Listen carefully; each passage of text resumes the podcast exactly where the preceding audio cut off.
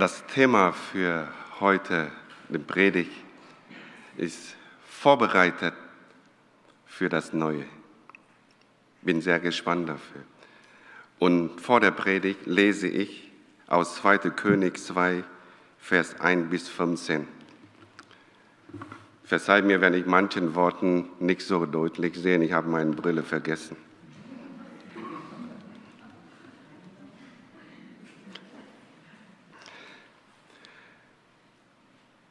Der Tag kam, an dem der Herr den Propheten Elia in einem Wirbelsturm zu sich in den Himmel holen wollte. An diesem Tag verließen Elia und Elisa die Stadt Gigal. Unterwegs sagte Elia zu Elisa, bleib doch hier, ich selbst muss nach Bethel, denn der Herr hat mich dorthin geschickt. Doch Elisa wehrte ab. So war der Herr lebt und du selbst lebendig vor mir stehst. Ich verlasse dich nicht. So wanderten sie gemeinsam hinunter nach Bethel. Dort kamen ihnen einige Prophetenjünger entgegen, die in Bethel zusammenlebten. Sie nahmen Elisa beiseite und fragten ihn, weißt du es schon? Der Herr wird heute dein Lehrer zu sich nehmen. Ja, ich weiß es, antwortete Elisa. Redet bitte nicht darüber. Wieder sagte Elia zu seinem Begleiter, Elisa, bleib doch hier, ich muss weiter nach Jericho, denn der Herr hat mich dorthin geschickt. Elisa antwortete, so war der Herr lebt und du selbst lebendig vor mir stehst, ich verlasse dich nicht. Sie wanderten gemeinsam weiter und kamen nach Jericho. Auch hier sprach einige Prophetenjünger, die in der Stadt wohnen, Elisa,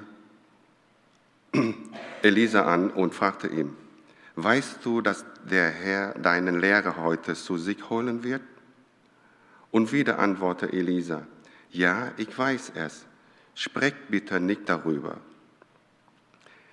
Elia fordert Elisa zum dritten Mal auf, bleib du doch hier, ich muss weiter an den Jordan, denn der Herr hat mich dorthin geschickt.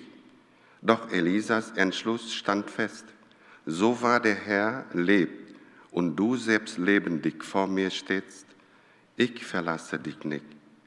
Daraufhin gingen sie gemeinsam weiter. 50 Prophetenjünger aus Jericho folgten ihn. Als Elia und Elisa den Jordan erreichten, blieben ihre Begleiter in einiger Entfernung stehen. Elia zog seinen Mantel aus, rollte ihn zusammen und schlug damit auf das Wasser. Da teilte es sich und die beiden kommen trockenen Fußes das Flussbett durchqueren. Am anderen Ufer sagte Elia zu Elisa, ich möchte noch etwas für dich tun, bevor ich von dir genommen werde. Hast du einen Wunsch? Da antwortete Elisa, ich möchte als dein Schüler und Nachfolger doppelt so viel von deinem Geist bekommen wie die anderen Propheten. Elia wandte ein, das liegt nicht in meiner Macht. Aber wenn du siehst, wie ich von hier weggeholt werde, dann wirst du erhalten, worum du gebetet hast. Wenn nicht, dann geht auch dein Wunsch nicht in Erfüllung. Während die beiden so in ihr Gespräch, Gespräch vertieft weitergingen, erschien plötzlich ein Wagen aus Feuer, gezogen von Pferden aus Feuer und trennten die beiden voneinander. Und dann wurde Elia in einem Wirbelsturm zum Himmel hinausgetragen. Elisa sah es und schrie, mein Vater, mein Vater, du Beschützer und Führer Israel. Doch schon war es alles vorbei. Aufgewühlt packte Elisa seine Gewand und riss es entzwei. Dann hob er Elias Mantel auf der zu Boden gefallen war, und ging zum Jordan zurück. Wie vorher sein Lehrer Elias schlug jetzt er mit dem Mantel auf das Wasser und rief, wo ist der Herr, der Gott Elias? Da teilte sich das Wasser und Elisa konnte den Fluss wieder durchqueren.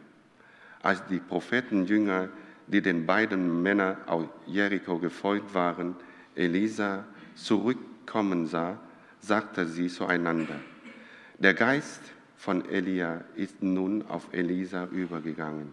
So liefen sie zu ihm und warfen sich ehrfürchtig vor ihm zu Boden.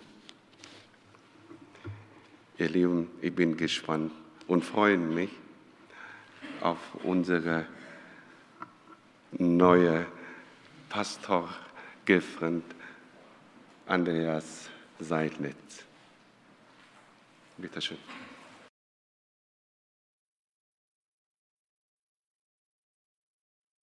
Ja, ich freue mich, heute Morgen nun endlich hier angekommen zu sein und äh, mit euch gemeinsam in etwas Neues zu starten. Man äh, würde jetzt ja behaupten, ja, Andreas, das neue Kapitel, das Neue, das beginnt für euch, für dich und für Inge. Erstmal ankommen in der Stadt, die Wohnung einrichten und dann ganz viele Menschen kennenlernen. Das wird uns schon noch herausfordern.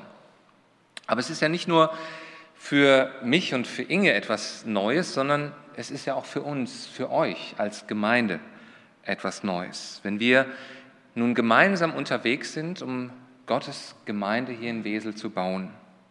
Ihr, die ihr dann mit mir unterwegs seid und ich mit euch. Ich habe den eben genannten Bibeltext ausgewählt für die Predigt, weil ich da so ein paar interessante Gedanken darin entdeckt habe. Natürlich, auf der einen Seite, sagen wir so, dieser Text handelt eher von einem Abschied als von einem Neuanfang, würde man behaupten. Elia wird entrückt, er verlässt die Bühne und irgendwie hat man den Eindruck, auch bei diesem Text, jeder weiß, dass Elia gehen wird. Auf der anderen Seite habt ihr sicher auch gemerkt, dass dieser Text von einem Neuanfang spricht. Und zwar Elisa. Für Elisa beginnt etwas Neues. Er betritt die Bühne. Gut, er ist schon vorher also als ähm, Nachfolger oder auch als, als Jünger von, von Elia bekannt gewesen, aber eigentlich hat man ihn eher so als Wasserträger bezeichnet. Aber er wird ab jetzt eine leitende Aufgabe übernehmen. Und für ihn, für auch die Prophetenjünger, für das Volk Israel beginnt damit ein neuer Zeitabschnitt. Und eben aus dieser Perspektive möchte ich mit euch nun diesen Text anschauen. Elia und Elisa, das waren ein Lehrer und sein Schüler, der Mann Gottes und eben sein potenzieller Nachfolger.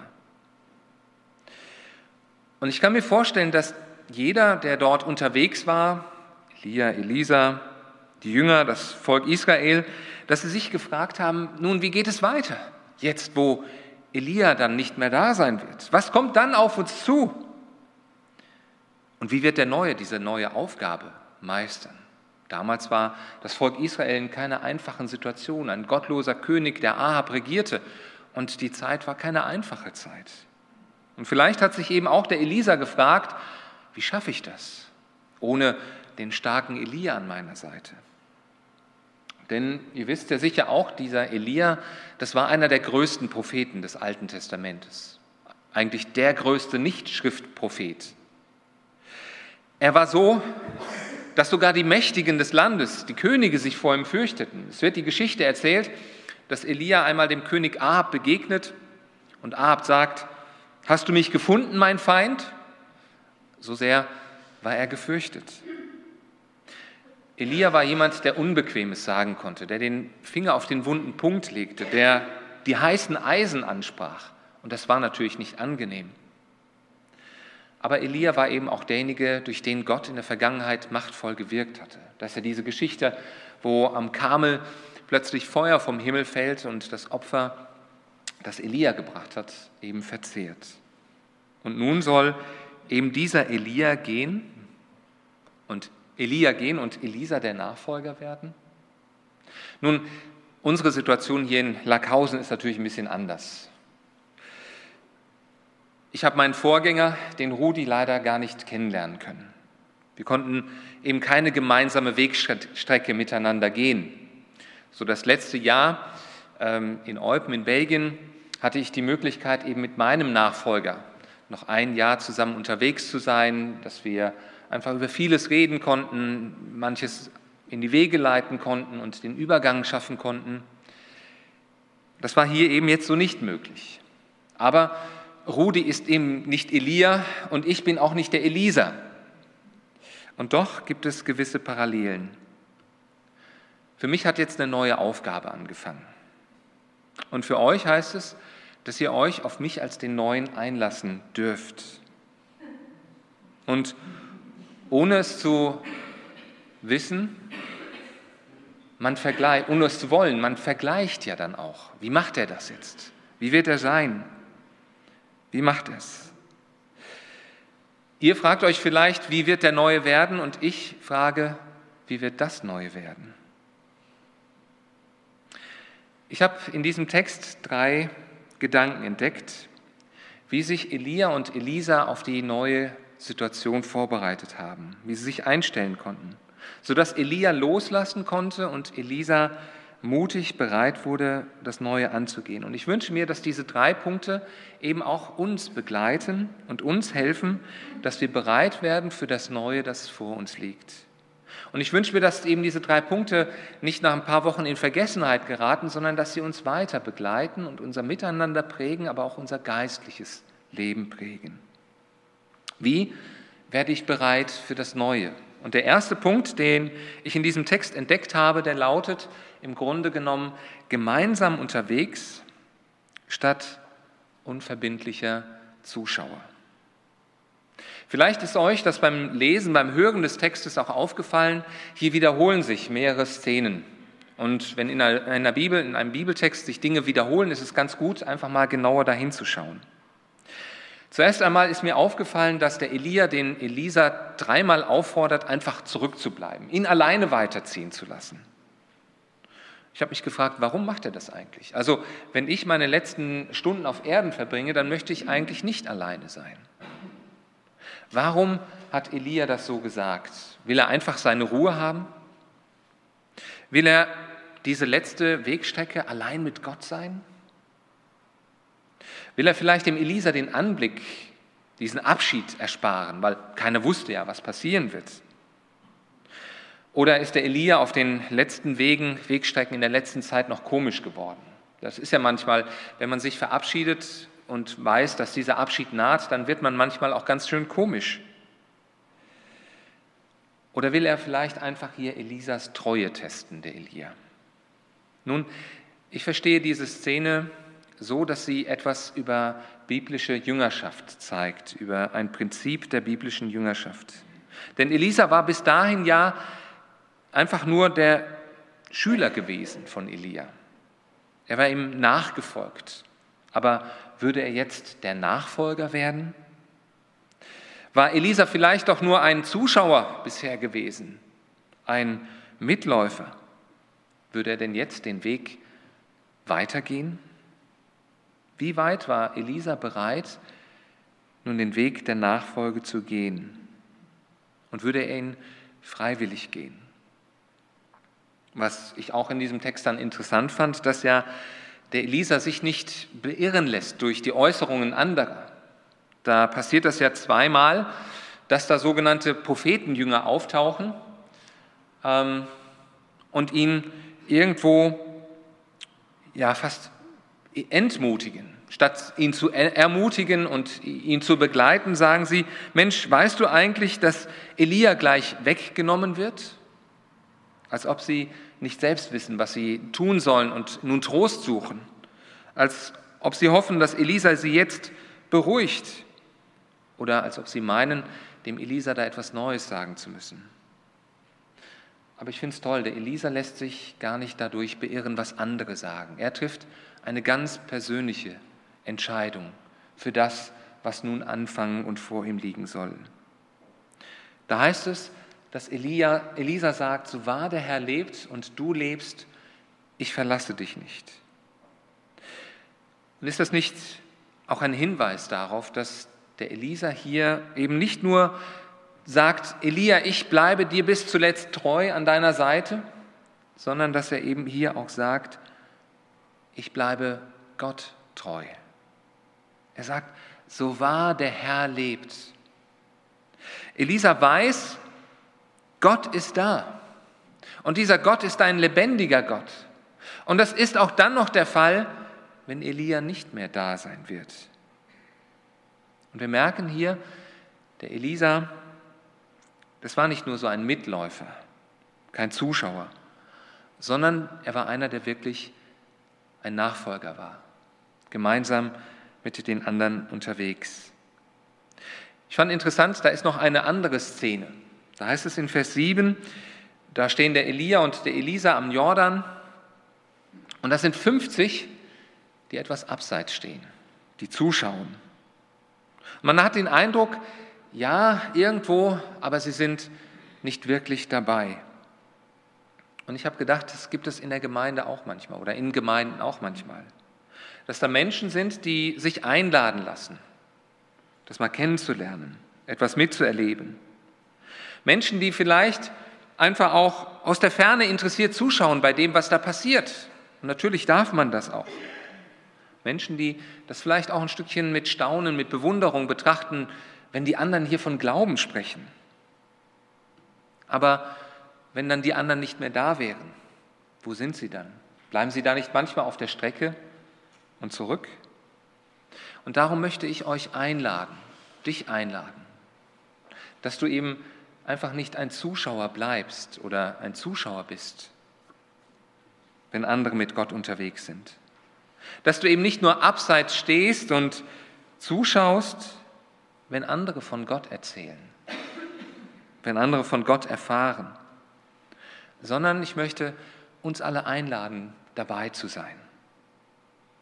Das ist so der erste Gedanke, dass wir gemeinsam unterwegs sind, statt einfach nur Zuschauer zu sein. Es geht, wie gesagt, um die Frage, was können wir tun, damit wir bereit werden für das Neue, für diesen gemeinsamen Weg, der vor uns liegt. Und der zweite Gedanke, der hier einfach für mich hier durchklingt, den habe ich mal überschrieben, ermutigt durch Gott, durch Gottes Wirken, durch Gottes Wesen, statt gelähmt durch Umstände.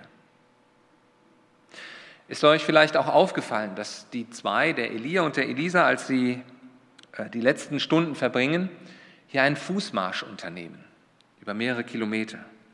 Ich habe so gedacht, wenn das Wetter schöner wird, wenn es mal trocken ist, auch so ein Herbst kann auch mal schön sein, kann es mal schön sein, gemeinsam unterwegs zu sein, einen Spaziergang zu machen, eine Radtour zu machen und sich kennenzulernen, sich zu unterhalten, sich auszutauschen, über Gott, über uns selbst zu reden. Aber hier, das war einfach nicht nur so ein Spaziergang von A nach B, den die beiden unternommen haben. Das war nicht einfach nur eine Pilgerreise, die sie unternommen haben.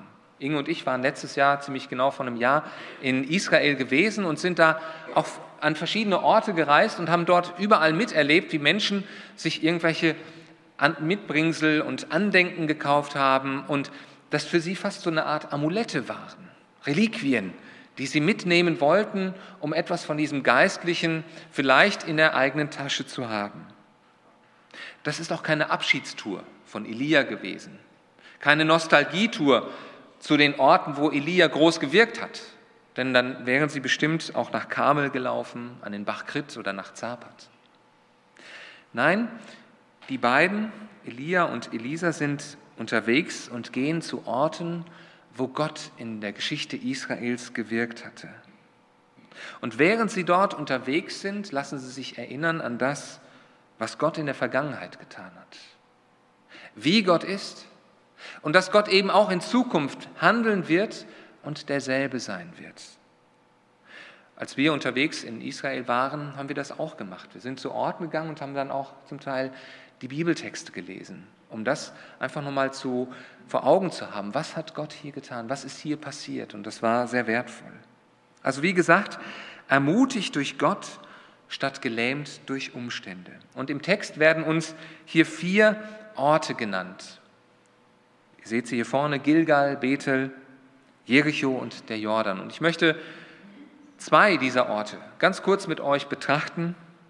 Und ich möchte euch einladen, dass ihr dann vielleicht auch noch die anderen beiden Orte mal euch anschaut und überlegt, was ist denn da geschehen? Was hat Gott dort gemacht? Was bedeuten diese Orte für das Volk Israel und was lernen wir hier über das Wesen Gottes? Dazu braucht man nicht extra nach Israel reisen, dazu reicht es auch, die Bibel aufzuschlagen und nachzuschauen. Auf diesem gemeinsamen Weg waren Elia und Elisa dann irgendwann mal auch in Jericho angekommen. Und ihr kennt sicher auch diese Geschichte von Jericho, dass das Volk Israel, als es das Land Kanaan betrat, diese Stadt erobern sollte. Und Jericho, das steht als Inbegriff für ein unüberwindliches Hindernis und dafür, dass Gott helfen kann und dieses Hindernis überwindet, dass er die Mauern durchbricht. Wir lernen daraus über Gottes Wesen, dass er mächtig ist und stark. Gleichzeitig steht Jericho für mich auch dafür, dass derjenige, der Gott gehorsam ist, Segen erlebt, aber der Gottes Gebot missachtet, diesen Segen verliert. Er kennt vielleicht auch diese Geschichte von Achan, der sich von dem Gebannten nahm und da eben auch die Folgen tragen musste. Und wir lernen über Gott, dass er heilig ist und sein Wort wahr und dass wir sein Wort achten sollten. Aber Jericho, das steht auch für Gnade und Gottes Rettung. Dafür, wem Gott neues Leben schenkt. Da ist diese Geschichte von dieser Frau Rahab, die ja gar nicht zum Volk Israel dazugehört hatte, die eine Bewohnerin von Jericho war, eine Fremde und noch dazu eine Prostituierte. Aber diese Frau, sie achtet Gott, sie bekennt sich zu Gott, sie setzt sich für Gott ein, für Gottes Volk, für Gottes Pläne ein und sie bittet um Rettung. Sie vertraut auf Gottes Barmherzigkeit und erlebt das. Und wir erfahren dort, Gott Gottes Wesen ist auch, dass er ein barmherziger Gott ist. Und ich bin sicher, als Elia und Elisa dort in Jericho waren, da haben sie sich sicher auch darüber unterhalten, was dort geschehen war. Und es hat sie ermutigt. Ich frage dich, ich frage euch, wie lassen wir uns erinnern daran, wer Gott ist und wie Gott ist? Dann ziehen Elia und Elisa weiter und sie kommen zuletzt an den Jordan. Und der Jordan, Inge und ich waren auch dort, erinnert uns daran, dass Gott einen Weg bahnen kann, wo wir keinen Ausweg mehr sehen. In Israels Geschichte hat es mehrere solche Situationen gegeben. Angefangen dort in Ägypten, als das Volk beim Auszug aus Ägypten vor dem Schilfmeer stand und auch keinen Ausweg sah und Gott sie hindurchführte. Und dann, als Israel dort kurz an den Grenzen Kanaans stand und auch durch den Jordan hindurch mussten, da tut Gott das Wunder erneut und das Volk geht trockenen Fußes durch den Jordan. Und nun stehen Elia und Elisa dort und erleben dieses Wunder noch einmal am eigenen Leib.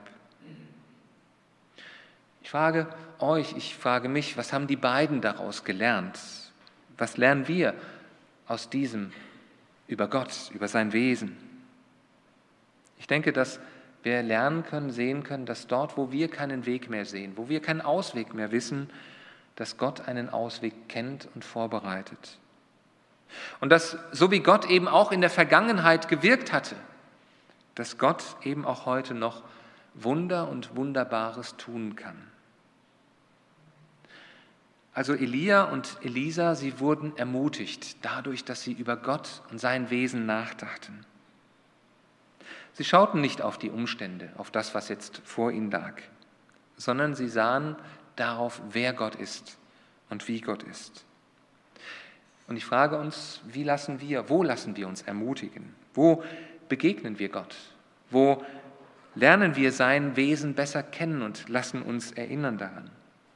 Ich habe oben im Büro einen kleinen Tischkalender stehen mit 365 Namen Gottes die uns etwas über das Wesen Gottes sagen.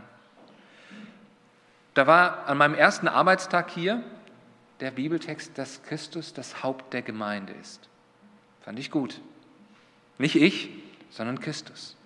Aber am nächsten Tag stand, dass Jesus der Herr der Toten ist oder dass er uns auch ein Schild ist. Und das vor Augen zu haben, das ermutigt mich. Wenn ich mir das bewusst mache, dann tröstet mich das, dann stärkt mich das, dann macht mich das auch bereit für das Neue, das vor mir liegt.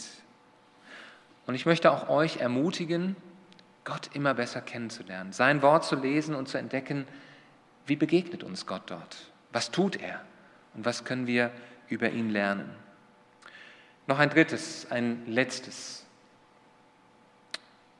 Elia und Elisa haben den Jordan überquert. Der Abschied naht. Und jetzt noch eine Frage, die geklärt werden muss. Elia fragt den Elisa, was wünschst du dir? Was willst du? Was soll ich dir geben? Wenn du an das Neue denkst, Elisa. Was würdest du dir wünschen? Nun, was hättest du dir vielleicht an Elisas Stelle gewünscht? Vielleicht hättest du gesagt, Elia, am liebsten hätte ich, dass du bleibst, dass alles beim Alten bleibt. Vielleicht hättest du auch gesagt, kannst du mir nicht ein paar Tipps geben? So wie ich gegenüber den Königen, den, den Mächtigen auftrete, ein bisschen Rhetorik, Nachhilfe? Oder gib mir einfach deine Predigtsammlung. Also ich habe mir manches Mal schon gewünscht, dass ich von meinem Papa einmal seine Predigten erbe. Der ist ja auch Pastor gewesen und da hat man dann einen schönen Fundus. Aber nein, der Elisa hat einen ganz anderen Wunsch. Er sagt, ich hätte zwei Anteile von deinem Geist. Und irgendwie klingt das doch seltsam, oder? Doppelter Geist, heißt das dann doppelte Kraft? Heißt das mehr Wunder? Oder fühlt sich der Elisa so schwach, so unfähig für das Neue, dass er sich Doppelherz wünscht, Doppelpower? Und ist das nicht ein bisschen unverschämt, dass er sagt, ich möchte zwei Anteile, während die anderen vielleicht nur einen Anteil bekommen? Und kann der Elia überhaupt mehr geben, als er selber hat? Nun, hinter diesem Abschnitt steckt für mich eine tiefere Bedeutung.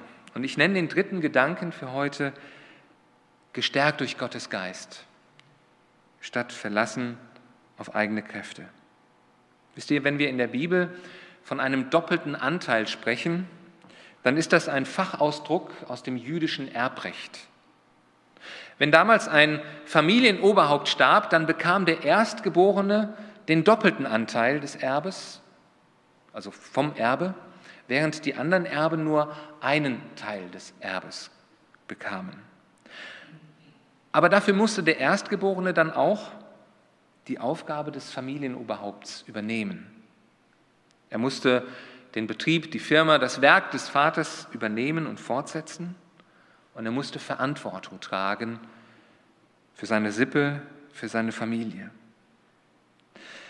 Und so kann man das folgendermaßen übersetzen, wie es eben auch eine Übersetzung mal formuliert hat, dass Elisa hier eigentlich sagt, ich möchte den Anteil des Erstgeborenen von deinem Geist erben und deinen Auftrag weiterführen. Mit anderen Worten, Elisa sagt hier, Elia, ich bin bereit, die Aufgabe nun zu übernehmen, in deine Fußstapfen zu treten, das Werk fortzusetzen und Verantwortung zu tragen. Aber wenn ich das tun soll, dann brauche ich Gottes Geist, Gottes Kraft, so wie du Gottes Geist, Gottes Kraft erfahren hast. Und etwas später erfahren wir dann, dass Elia, Elisa genau das bekam, worum er gebeten hat. Und dadurch wurde er bereit für das Neue, das vor ihm lag. Wie Elia vor ihm schlägt er auf den Jordan und das Wasser teilt sich. Und die Prophetenjünger, sie erleben das, sie sehen das und bestätigen, ja, Gott, Gottes Geist, Gottes Kraft ist mit dir. Vor uns liegt etwas Neues. Für mich in meinem Dienst mit und für euch und für euch, für uns indem dass wir jetzt gemeinsam hier Gemeinde bauen und leben wollen. Wie können wir uns vorbereiten? Wie können wir dafür bereit sein? Für mich macht dieser dritte Gedanke deutlich, es braucht Menschen, die bereit sind, Verantwortung zu übernehmen. In den großen Dingen, aber auch in den kleinen Dingen. Menschen, die bereit sind, irgendwo auch in die Fußstapfen des Vorgängers zu treten und einen Dienst fortzusetzen. Aber noch mehr Menschen, die wissen, ich kann es nicht aus eigener Kraft, sondern Menschen, die sich von Gott, von Gottes Geist ausrüsten lassen, die sich von Gott Kraft geben lassen. Und ich möchte da meinen Teil vorangehen und freue mich über jeden, der diesen Weg mitgeht. Ich komme zum Schluss. Was können wir von Elia und Elisa lernen, um bereit zu sein für das Neue? Ich möchte das ganz kurz zusammenfassen. Ich wünsche mir und ich fordere euch auch ein Stück auf. Erstens seid nicht nur Zuschauer, Menschen, die so abseits stehen, unverbindlich sind. Natürlich, ich kenne euch zu wenig. Ich hoffe, euch besser kennenzulernen. Und ich weiß, dass schon so manch einer wirklich auch richtig verbindlich dabei ist und mehr ist als nur ein Zuschauer, sondern wirklich lebendiges Glied dieser Gemeinde. Aber noch mehr wünsche ich euch dass, und uns, dass wir eben nicht nur, sag ich mal, auf Abstand Zuschauer sind, wo Jesus wirkt, sondern dass wir in Tuchfühlung zu Jesus leben und nah dran sind, wo Gott seine Gemeinde baut und sein Werk tut. Das Zweite, lasst uns gemeinsam entdecken und erkennen, wer Gott ist, wie Gott ist und was er tut. Denn Menschen kommen und es werden auch Menschen wieder gehen. Umstände verändern sich, auch in einer Gemeinde, auch in einer Zeit wie heute. Aber Gott bleibt derselbe. Und das soll uns immer wieder ermutigen, dass wir auf Gott sehen, wer er ist. Und das Dritte, seid bereit, auch mit Verantwortung zu tragen. Eine ganze Reihe tun das aber dass wir gemeinsam Gottes Werk hier in Wesel fortsetzen. Und lasst es uns deshalb dann auch nicht aus eigener Kraft tun, mit menschlicher Weisheit, sondern lasst uns Gott bitten, dass er uns seinen Geist, seine Kraft gibt, dass sein Geist in und durch uns wirkt. Und ich glaube, dass wenn wir das gemeinsam tun werden, dass wir dann auch bereit sind für das, für das Neue, was vor uns liegt. Amen.